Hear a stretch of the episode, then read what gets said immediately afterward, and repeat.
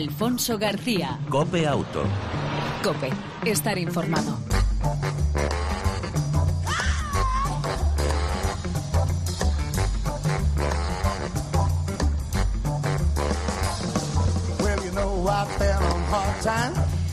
Hola, ¿qué tal? ¿Cómo estás? Bienvenido una semana más a este tiempo de radio dedicado al mundo del motor, tanto en las dos como en las eh, cuatro ruedas. Ya sabes, cada semana Copia Auto te ofrece un tiempo de radio dedicado al motor en cuanto al entretenimiento y la información y por supuesto el consejo y la recomendación. En el control técnico, nuestro copiloto y de lujo y motero de pro, Pedro Díaz Aguado. Al volante y en el arranque el saludo de Alfonso García.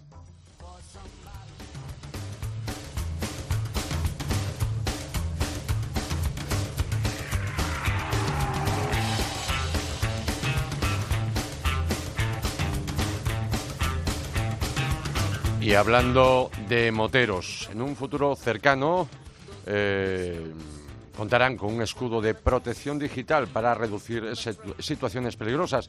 Todavía es un prototipo para evitar situaciones entre situaciones delicadas entre motocicletas y vehículos de cuatro ruedas. El sistema funciona facilitando el intercambio de información automática a cientos de metros sobre eh, tipo de vehículos, velocidad, posición, dirección en que circulan. Esto permitirá que mucho antes de, que los conductores o los sensores de su vehículo eh, capten su presencia y que reciban información de que una moto se aproxima y puedan adoptar una estrategia de conducción y de cautela. Más si el sistema identifica una situación potencialmente peligrosa, puede alertar al motorista o al conductor a través de una alarma y aviso en el salpicadero. Este sistema está desarrollado por Bosch, Autotalk y Ducati. Reduciría, según el fabricante o los fabricantes, el riesgo en cruces o adelantamientos, pudiendo reducir casi un tercio de los accidentes.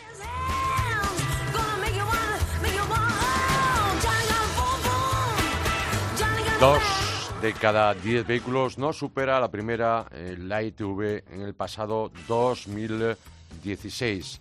Casi el 20% de los vehículos que fueron objeto de inspecciones técnicas de vehículos durante la, primera prueba, según datos de la Asociación Empresarial la ECA ITV, que indican que el año pasado en las estaciones de, de ITV en España un 4% más pasaron esa inspección. La organización indicó que del total de vehículos que pasaron la ITV del pasado ejercicio, 3,6 millones eh, de vehículos no superaron la prueba, la primera por no reunir las condiciones mínimas de seguridad o por tener emisiones no permitidas, no ajustadas por la legislación. Además, el informe pone de manifiesto que el eh, año pasado se detectaron 23,88 millones de defectos en, en más de ellos eran graves, que son los que impiden superar la ITV.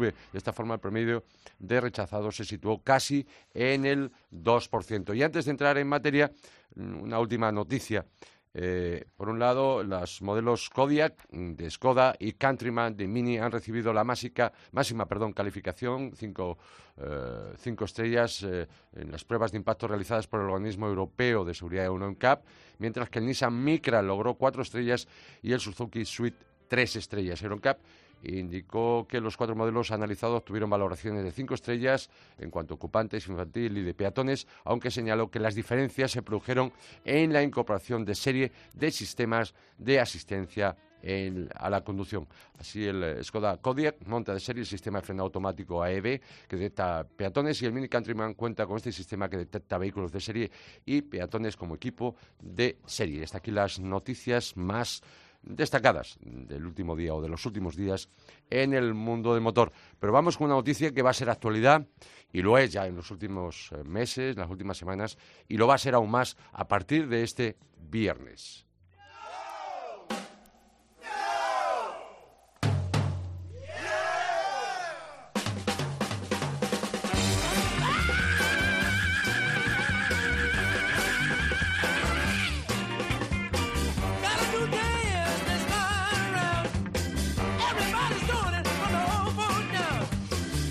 Ya lo adelantamos aquí en Copiauto, nos lo explicó el presidente de la CNAE, de la Confederación Nacional de Autoescuelas, que la situación era y es insostenible para todos, examinadores, usuarios y autoescuelas.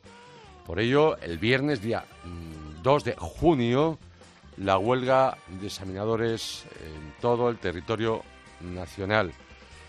Joaquín Jiménez Murillo, presidente de ASESTRA, Asociación de Examinadores de Tráfico. Buenas tardes y gracias por atender la llamada de Copiauto. Hola, buenas tardes. Simplemente una puntualización. Joaquín Jiménez Murillo. Eh, Joaquín Jiménez Murillo. Correcto. gracias eh, por la corrección. Eh, Joaquín, la huelga de examinadores de tráfico es inevitable. al día de hoy, por desgracia, sí es inevitable. Es decir, el, el martes pasado estuve reunido con el director general de tráfico y parte de los directivos de la DGT. Sí.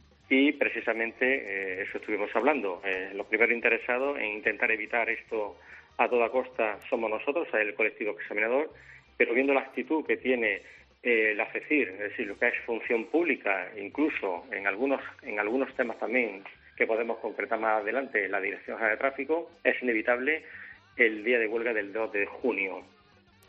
Y uh, los paros convocados que arrancan este próximo viernes, día 2, uh, son paros convocados por todas las asociaciones de examinadores, pero tienen fechas que se prolongarán en el tiempo, incluso he escuchado junio y julio.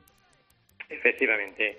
Es decir, esta convocatoria de huelga, eh, de huelga está eh, promovida y convocada por todo el colectivo examinador. Eh, quiero dejar claro que aquí ningún sindicato eh, interviene en lo que es la convocatoria. está realizada, como bien digo, por los propios examinadores y examinadores coordinadores. Efectivamente, este, esta huelga eh, comienza el día 2 de junio, que al mismo tiempo de existir ese paro general en toda España en cuanto al tema de exámenes, habrá una concentración de 12 de la mañana a 2 de la tarde en María de Molina, número 50, en Madrid justamente a las puertas de función pública. Y como usted bien dice, efectivamente, esto nada más que es el preámbulo de lo que va a, venir después, porque eh, la semana que entra, dependiendo de si hay respuesta no positiva a esta convocatoria del día 2, convocaremos paros eh, de huelga todos los lunes, martes y miércoles del mes de junio a partir del día 19 y todos los lunes, martes y miércoles del mes de julio. Es decir, hasta el 31 de julio estaríamos de huelga. Y eso no quiere decir que también estamos preparando, y esto ya es una primicia, de que para septiembre también seguiremos, eh, por desgracia, si no ha habido solución antes, en esta guerra que nadie la quiere. Y Joaquín, eh, todos eh, son perjudicados, un gran número de, de personas desde vosotros, autoescuelas, de las que dependen, por supuesto, eh, sueldos, familias, economía y, por supuesto, también los terceros perjudicados, de alguna forma, aquellos que están pendientes de examinarse para obtener el permiso de conducir, eh, que además han pagado, eh, mm, la mayoría de ellos, unas tasas a la Dirección General de Tráfico y ahora están ante la imposibilidad de poderse examinar. Evidentemente, como cualquier huelga que se hace en un servicio público, existen efectos o, causas o efectos colaterales, de las cuales en primera persona y en nombre de todos los colectivos eh, pedimos eh, disculpas, pero es que no nos queda más remedio. Es decir, estamos hablando de que estamos reivindicando o estamos esperando una respuesta desde el año 2008. Yo creo que ha llovido bastante, incluso desde el 2015, como usted bien sabrá, eh, ya hubo una huelga sobre unos puntos en concreto, y uno de ellos es el aumento del complemento específico del colectivo examinador, que dicho sea de paso, eh, está eh, todo el mundo lo justifica, hasta el propio ministro del Interior, ¿verdad?, en su comparecencia en, la Comisión de Seguridad Vial y Movilidad Sostenible, del Congreso de los Diputados, con fecha 31 de 2017, dice literalmente habría que modificar la relación de puesto de trabajo, que es el motivo principal por el que vamos a la huelga, que incluya algún incentivo que haga más atractivo el puesto de examinador. La Dirección General está ahora mismo tratando con función pública este tema. Les pido un poco de tiempo razonable porque además no va a ser mucho lo que tarde en resolverse. Bueno, si el ministro del Interior, el director general de tráfico, todos los partidos políticos, y cuando digo todos los partidos políticos, no han dado el apoyo, no han dado el apoyo, aunque luego a la hora de la verdad algunos eh, dan marcha atrás, como es el caso del Partido Popular y alguno que otro, como el Ciudadanos, eh, si realmente todo el mundo está de acuerdo, ¿dónde está el problema? Sinceramente es que no entendemos nada. Sinceramente que no entendemos nada. Si realmente quieren evitar, como usted bien dice, y no le falta razón, todos los efectos estos colaterales, estos daños que podemos eh, provocar al sector de autoescuelas, al ciudadano en general, jolines, vamos a intentar a dar un paso hacia adelante. Por eso digo, insisto, que esto es más fácil de lo que quieren, de lo que quieren demostrar algunos eh, políticos. Esto es una voluntad política, sinceramente.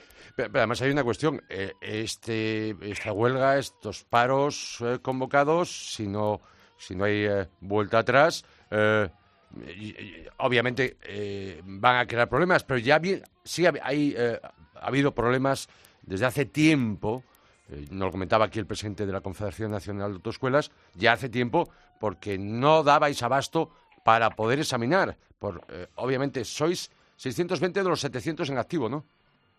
Sí, bien, más, o menos, eh, según la Dirección de Tráfico, eh, somos actualmente unos 751 examinador y examinador coordinador, es decir, eh, la suma total de ambos colectivos. En activo, sinceramente, yo creo que a los 700 no llegan, o no llegamos, mejor dicho, ¿no?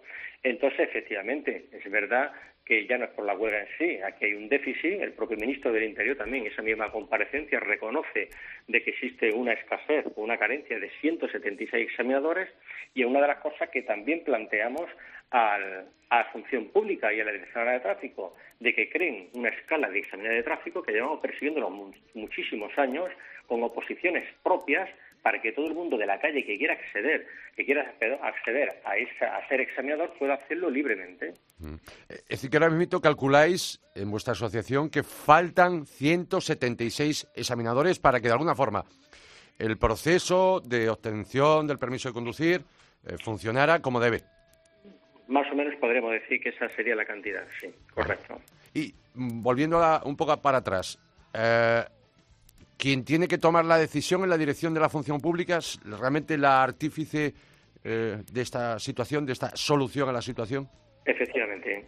Según eh, Dirección General de Tráfico, palabras textuales de ellos, no hay problema, no es problema de dinero, es problema, si se puede decir tal, problema de competencia. Es decir, si Función Pública autoriza ya no incluso mm, me atreveré a decir que no se trata ni, ni un aumento de los gastos, es simplemente autorizar el trasvase de una cantidad de dinero destinado a otra dentro de lo que es la propia dirección de tráfico, que ni siquiera eh, tiene que salir de los presupuestos de otro ministerio.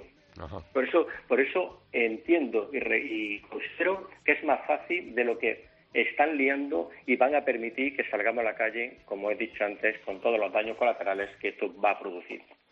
Un parón a los exámenes de tráfico que ya vienen con ese retraso de... Mm, yo conozco incluso personas de mi entorno que ya desde el año pasado están sufriendo retrasos a la hora de poderse examinar, ¿no? Efectivamente, hay ciudades, hay ciudades que eh, la plantilla de examinadores eh, es corta y bueno, y todo pasa eh, por lo mismo, es decir, a no ser un puesto atractivo, a no ser un puesto que está que, que se nos reconozca mm. realmente la labor tan importante que hacemos a la seguridad vial, pues, ¿qué es lo que está pasando? Pues muy sencillo, se voy a resumir en tres, puntos. Primer punto, eh, con la legislación vigente, todos los funcionarios que pertenecemos a MUFACE, ¿verdad?, con dos requisitos como son 35 años de servicio y 60 años de, eh, de edad, te puedes jubilar. ¿Qué pasa? Eso está ocurriendo porque el examinador no se siente reconocido. Por lo tanto, existe ahí una fuga. Otra fuga es que dentro de los propios examinadores se cambien de puesto de trabajo y otros que se van a otro organismo. Entiendo. Si todo esto, si todo esto, esto, perdón, todo esto tendría solución con el reconocimiento atractivo de ese puesto que se ha dado desde el punto de vista económico. Y por supuesto no nos olvidemos de lo profesional que también es tan importante como lo económico, ¿no? Esto tendría solución, es decir, habría menos fugas, Aquellos que están en vía de jubilarse, yo le aseguro a usted que se quedarían seguros siguiendo trabajando, porque la mayoría del colectivo su trabajo, el trabajo le gusta. Joaquín Jiménez Murillo, presidente de la SESTRA, Asociación de Examinadores de Tráfico. Lo he dicho bien el nombre, ¿no? Creo. correcto. correctamente. Bien, yo espero y esperamos todos que se arregle lo más pronto posible por el bien, insisto, de todo un colectivo empezando por el de examinadores de tráfico que deben ser reconocidos como tales eh, y que además luego el sistema pueda funcionar para dar un servicio a los ciudadanos que obviamente pagan un impuesto o pagan unos impuestos y además pagan unas tasas a lo de examinarse, más luego el tercero en discordia que sería eh, el, tema del gremio de autoescuelas. Joaquín, ¿alguna cosa más que apuntar? Pues no, simplemente decirle que como presidente de la Asociación de Exámenes de Tráfico estoy intentando hacer todo lo posible, me reúno con quien me tenga que reunir para evitar esta catástrofe, porque mm, no nos olvidemos, como usted bien ha dicho antes, esto afecta eh, a, muchos, a muchos sectores, ¿no? Entonces, eh, lo único que le puedo decir, para matizar algo más, que eh, el Partido Socialista Obrero Español planteó la semana pasada una enmienda, es la enmienda 959, que de alguna manera es simplemente recoger 3 millones de euros, 3 millones de euros para esta subida del complemento específico y algo más. Y simplemente decirle que votaron a favor del Partido Socialista, Podemos, Escuela Republicana y otro partido que ahora mismo creo que es el Partido Democrático Catalán. Y votaron en contra Partido Popular, eh, Partido Nacionalista Vasco, Ciudadanos y Unión del Pueblo Navarro. Así, desde luego, no vamos a ningún lado. Y lo triste de todo esto es que estos partidos que han votado en contra, a mí personalmente y aparte de mi junta directiva, nos dio su palabra de ayudarnos y que estaban por la labor de apoyarnos.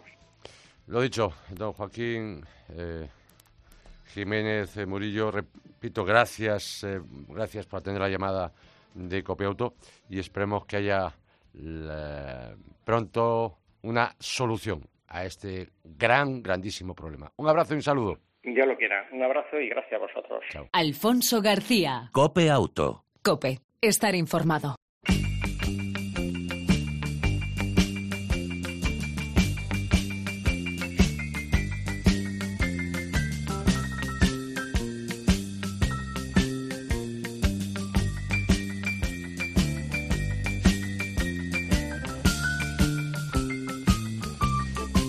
Eres uno de los que usas, utilizas una aplicación, una app para aparcar en zona regulada con parquímetros y por hora ser, esto que te vamos a contar te interesa, yo diría que mucho. Raquel del Castillo, responsable jurídica de tráfico de De Vuelta. Buenas tardes, bienvenida a Copiauto. Sí, hola, buenas tardes, Raquel. Es cierto que se está se están poniendo muchas multas de aparcamiento por error ¿Cuál es el problema que, por ejemplo, está ocurriendo en Madrid y en otras eh, ciudades con esta cuestión? Pues es cierto, están produciéndose bastantes multas por el hecho de que hay fallos en la localización del vehículo a través de del GPS de estas aplicaciones que se utilizan para poder pagar y abonar la tasa del estacionamiento regulado del SER. La cuestión no es que el usuario no, no deje de pagar, sino que eh, eh, el, error del GPS es el culpable, en este caso el ayuntamiento. efectivamente, porque además eh, ellos pueden demostrar que tienen un cargo en cuenta del importe del ticket. Por lo tanto, la infracción en realidad no llega a cometerse. Ellos están realizando su pago correctamente. Es un fallo técnico de esa aplicación. De hecho, con ello podemos demostrar que los sistemas informáticos pues no funcionan siempre como deberían y esto plantea una duda de hecho suficiente que reconoce la inexistencia de la infracción. Entonces, si además en este caso, el, gobierno municipal reconoce esa problemática, lo que debería de hacer de oficio es archivar esos procedimientos y dejar sin efecto las sanciones, porque la ley lo permite. Ya, pero parece que si cuela, cuela, ¿no, Raquel? Es que el afán recaudatorio siempre está ahí. Está ahí presente. de hecho, ellos están diciendo... Sí trabajar con una nueva ordenanza para que no se denuncie quien haya pagado, pues si ya sabes el error esto que existe, de, el problema lo tiene el ayuntamiento a esa concesión que hace con la empresa privada para Entiendo. no coger sí. por esa porque como le decía, es la ley la que le permite al órgano sancionar eh, Raquel, como, ves, estamos hablando de tecnología y tu móvil suena un poquito mal. Sí, efectivamente. sí, suena mal. La tecnología, de verdad, que cada día es más fantástica, pero cada día nos, nos hace más cómoda la vida, pero a veces también nos la complica. Efectivamente. ahora parece que se te escucha bastante mejor. Hay otra cuestión, pero ¿se puede evitar aquellos que utilizan esa aplicación para pagar el parquímetro, la hora, la SER, como se llama en la ciudad que fuera, el ayuntamiento? Eh, ¿Se puede reclamar? Hombre, siempre hay que reclamarlo. Lo único que le diría al usuario es que se fije a la hora de realizar el abono cuando tiene que dar el OK en esa aplicación, de que la ubicación de esa aplicación de su vehículo está correcta de darle a aceptar eh, para hacer el pago, pero ya le decía, nosotros siempre le aconsejamos reclamar por esa circunstancia. Como bien decíamos, estos sistemas informáticos nos facilitan y nos ayudan esa forma de pago, pero como no siempre pueden garantizar que su funcionamiento fuese el correcto, eso plantea una duda que puede hacer reconocer la inexistencia de la infracción, puesto que ellos tienen el pago de haber realizado eh, eh, el, pagar el importe del ticket. Ya simplemente con el eh, justificante de pago nos valdría para poder ejercer una reclamación, ¿no? Sobre todo para intentar dejar la carga probatoria frente al, órgano sancionador, por supuesto, porque no deja ser una prueba que determina nuestra buen hacer y buen uso de, de, la ciudadanía de incluso pagar esa tasa del estacionamiento del ser. La cuestión la tendrá el órgano sancionador a la concesión que hayan hecho a esa tercera eh, persona en discordia, que serán los que realicen las aplicaciones informáticas para realizar eso a través de aplicaciones de bueno, eh, Raquel, a mí hace tiempo que me dieron como norma general, desde que se implantó y se generalizó el tema del aparcamiento en parquímetros previo pago, que siempre deberíamos guardar el justificante, el ticket de la hora, ¿no? Por supuesto. Era que hay que guardar esa, ese ticket justificante de lo hemos realizado. Incluso yo diría que en el tiempo. De hecho, yo personalmente, siempre que utilizo cualquier sistema del SER, guardo mi justificante o la entrada a un parking cuando he accedido a una zona de circulación. Sí. Muévete un poco, Raquel. a ver si, te mueves un poco, mejor, sonará mejor. Pero no, no, no es cuestión tuya, es cuestión de la, de la telefonía móvil que yo creo que cada día va más para atrás que para adelante. A ver si, a ver si ahora te he escuchado mejor. Decías que había que guardar siempre esos o justificantes, ¿no? Sí. Sí, pues me parece que vamos a peor. Vamos a peor. vamos a peor, Raquel y al final se cortó. Estaba clarísimo. La tecnología apunta, por no decir otra palabra, eh, y la inversión en, tecnología, que en los últimos tiempos es cada día, cada día peor. Vamos a intentar retomar esa llamada con Raquel del Castillo, respecto responsable jurídica de tráfico de, de vuelta, porque yo tenía un par de cuestiones más al respecto eh, para cerrar este tema que me parece particularmente eh, sangrante, nunca mejor dicho, aquello que se están eh, multando, multando eh, por aparcar en esos parquímetros, esa zona de la hora del ser, y que por error ajeno a nuestro aparato, en este caso a la aplicación, al sistema que utilice el ayuntamiento correspondiente, en concreto el error del GPS, que está haciendo que se ubique de forma incorrecta nuestro vehículo y que al final, pues por ejemplo, imagínate la delimitación de un barrio a otro en zona, que lo que va a suponer es que, eh, bueno, pues eh, nos vayan a sancionar a pesar de que hayamos pagado mm, con nuestra aplicación. Bueno, veo que no podemos retomar esa llamada con Raquel del Castillo, eh, responsable, repito, de tráfico de, vuelta. Y solamente un dato por último, repetir, guardar como norma, primero si es un justificante de pago de la APP, por un lado, pero como norma general, como mínimo tres meses guardar ese justificante de la hora, porque en un momento dado mm, a lo mejor podemos necesitar tener esa prueba. Mm, eh, ese documento probatorio ante una multa que nos pueda llegar cuando nosotros realmente hemos pagado, pero cuidado, y yo lo he sufrido en mis propias carnes, tanto a, tenerlo muy, muy, muy presente y guardarlo por lo menos durante tres meses. Y por último decir que una de cada dos multas es de aparcamiento, es decir, un millón al año y solo el 14% reclama, solo un 30% gana esa reclamación y la cuestión era eh, preguntarle a Raquel del Castillo, lo haremos otro día, reclamar o no, esa es la cuestión. Si es verdad que con, el, eh, con la promoción del 50% prepago, al final todo el mundo se deja de reclamar y entra por el aro, porque al final la postre lo que quieren los ayuntamientos es recaudar lo máximo posible del vehículo a motor, sea cual fuere. Y hasta aquí este tema que me parecía particularmente muy, muy interesante. Cambiamos de tercio para entrar en las autonovedades.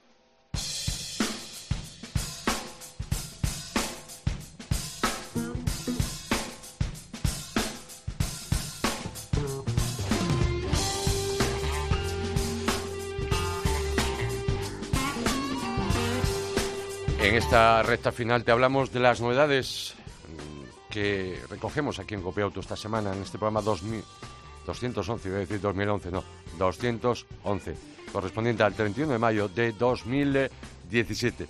Por un lado, Rapid Spaceback 2017 actualización que ofrece detalles como el nuevo frontal en ambos modelos con nuevas ópticas, luces eh, diurnas con tecnología LED o la asistencia automática del tipo de alumbrado, incluso de cruce a largas, también nuevos grupos ópticos traseros, igualmente ligeros cambios interiores en cuanto a colores, acabados y materiales, más opciones de info entretenimiento, Smart Link Plus. Y por lo que respecta a motores, nuevo motor tres cilindros, un litro gasolina con potencias de 95 y 110 caballos que sustituyen al 1.2 TSI también de origen Volkswagen. Y la otra oferta de gasolina es el 1.4 TSI de 125 caballos solo se ofrece con caja automática doble embrague DSG. En cuanto a los diésel, la oferta sigue siendo la misma para el Rapid y el Spaceback, el 1.4 TDI 90 caballos y el 1006 TDI de 115 caballos. Por lo que se refiere a los precios oficiales, en esta, con esta puesta al día de estos dos modelos sigue siendo realmente atractiva, mantiene esa notable relación calidad-precio y un grandísimo maletero, entre otras cosas más, desde 17.000 o 18.000 euros, sin tener siempre en cuenta los descuentos, tarifa oficial.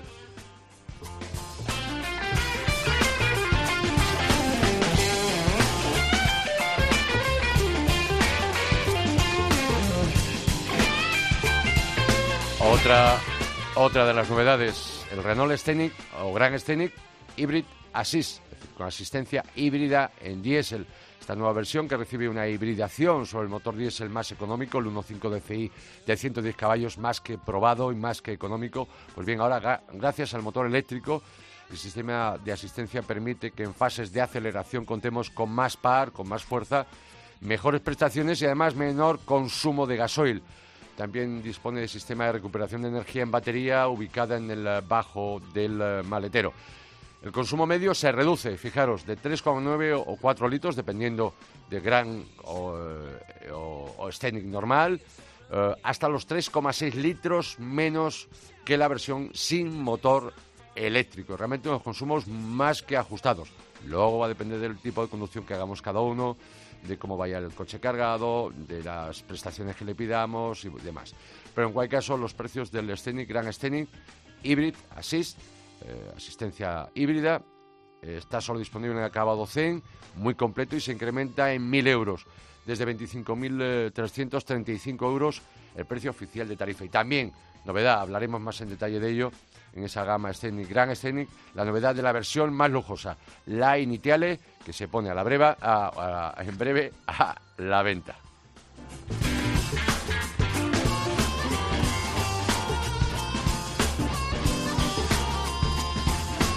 Y para cerrar otras eh, dos autonovedades de Copiauto, eh, una es un camino y otra una berlina. El CX5 de Mazda, que tuvimos oportunidad eh, de probar la semana pasada, se renueva con nuevos faros con tecnología full LED, nueva parrilla y golpes, cambia el salpicadero, pantalla multimedia de 7 pulgadas, el chasis aumenta su rigidez un 15% y mejora, pudimos comprobarlo, la calidad de rodadura, también el diseño, que realmente es muchísimo más atractivo en el frontal. Por cierto, cuenta ya por fin con ese maletero que permite la apertura de forma eléctrica, mucho más cómoda. En motores no hay novedad, gasolina de 2 eh, litros y 2,5 litros, que es el, eh, decía que es la, novedad más importante, con un nuevo sistema con desconexión de cilindros, 194 caballos, repito, el 2,5, que sería el motor nuevo de gasolina. Más el diésel 2,2 de 150 o 175, ya conocidos, y el nuevo Mazda CX5 eh, se puede optar por tracción delantera o total eh, con caja manual o caja automática. Los precios van desde los 26.600 euros el motor de gasolina más eh, menos potente y desde 28.850 euros el diésel de 150 caballos.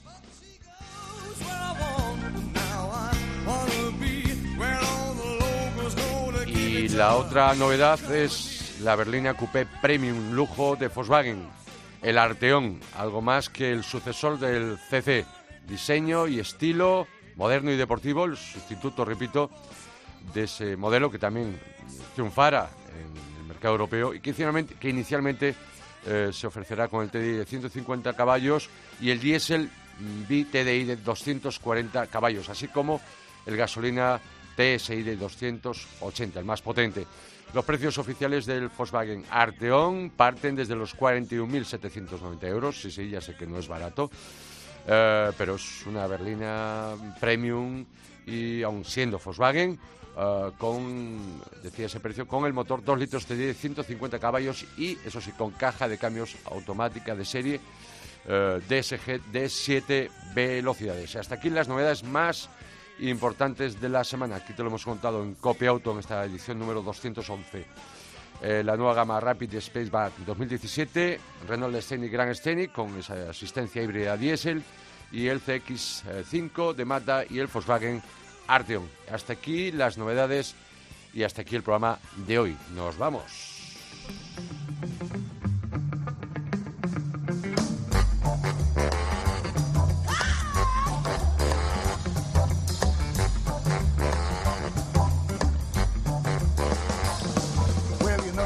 Esperamos que esta entrega, este tiempo de radio dedicado al mundo del motor, tanto las dos como en las cuatro ruedas, en esta edición haya sido de tu agrado. Si es así, te esperamos la próxima semana con más y mejor motor. En el control técnico, todo un lujo.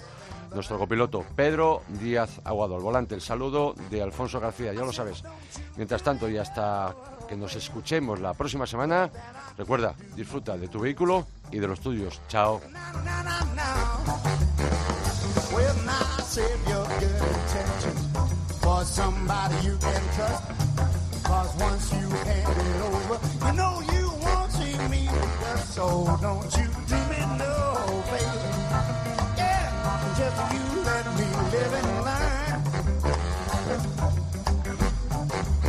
I said, don't